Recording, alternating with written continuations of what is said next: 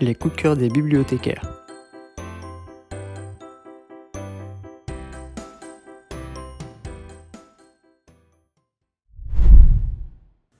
Cet album coloré nous invite à la curiosité, au rêve et à l'imagination.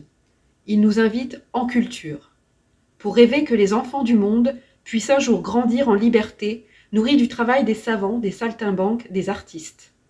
Un inventaire de la diversité de nos fenêtres artistiques et culturelles, qui idéalement devrait être accessible à tous les enfants.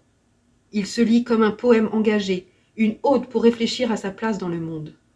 Les textes d'Alain Serre sont très sages et la poésie de ces mots se marie parfaitement aux illustrations vivantes, inspirées de peintures classiques d'Aurélia Fronti. Il questionne aussi sur les réalités que sont les inégalités d'accès à la culture des enfants. Mais nulle place au misérabilisme. La culture est un droit. C'est un album qui résonne parfaitement avec l'actualité au moment où se pose la question de la culture comme première nécessité. Merci à Alain Serre de rappeler qu'elle est une nourriture élémentaire pour la construction de nos enfants. L'enfant qui ne saurait rien de tout cela serait faible et malheureux. Il regarderait ses mains sans comprendre d'où elles viennent. Topissime, les coups de cœur des bibliothécaires.